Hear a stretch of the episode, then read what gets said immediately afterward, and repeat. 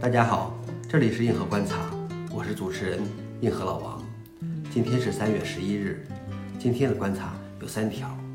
第一条，Twitter CEO 的第一条推文可能拍卖出两百五十万美元。第二条，VidMonk 排名，加速 Quick 位居榜首。第三条，微软正式干掉了传统版 H 浏览器。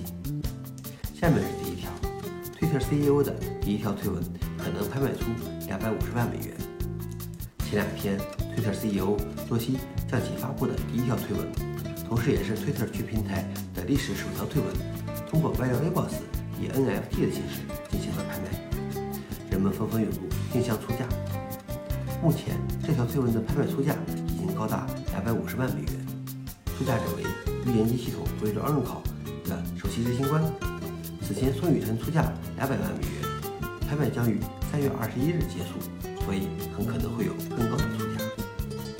或许在现在看起来，NFT 的火爆有些魔怔，不过也许将来会发现其价值。虽然这个拍卖价目前看起来高得离谱。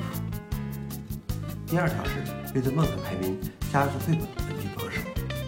VidMonk 在过去的十年里，定期将 Stack Overflow 上的语言讨论与 GitHub 上的使用情况关联起来，以重大其采用形式。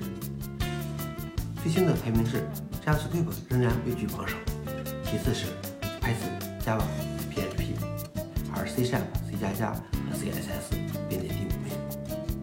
与早期版本的排名相比，前二十名的语言中有一半出现了变动。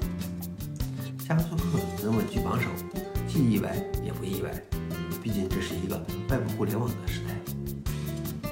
最后一条是微软正式干掉了传统版 Edge 浏览器。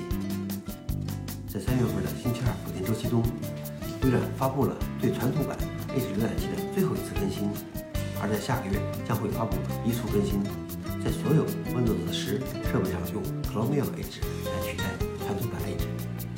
虽然当时微软放弃传统版 Edge 浏览器这一决策令人吃惊，但是效果却出奇的好。不过 Edge 传统版的落幕，好了，以上就是今天的地壳观察，谢谢大家，明天见。